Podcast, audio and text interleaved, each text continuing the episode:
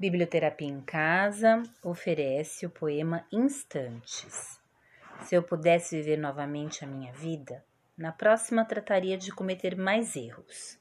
Não tentaria ser tão perfeito, relaxaria mais.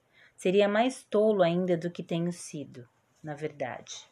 Bem poucas coisas levaria a sério.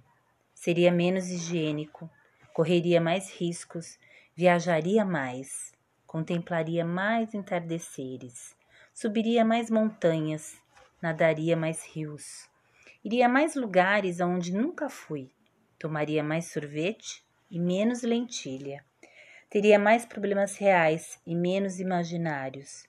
Eu fui uma dessas pessoas que viveu sensata e produtivamente cada minuto da sua vida. Claro que tive momentos de alegria, mas se pudesse voltar a viver, trataria somente de ter bons momentos. Porque se não sabem, disso é feita a vida, só de momentos. Não percam o agora. Eu era um daqueles que nunca ia a parte alguma sem um termômetro, uma bolsa de água quente, um guarda-chuva e um paraquedas. Se voltasse a viver, viajaria mais leve.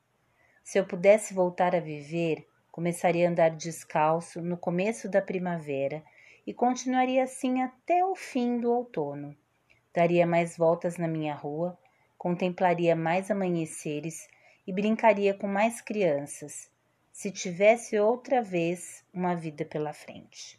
Mas já viram, tenho 85 anos e sei que estou morrendo.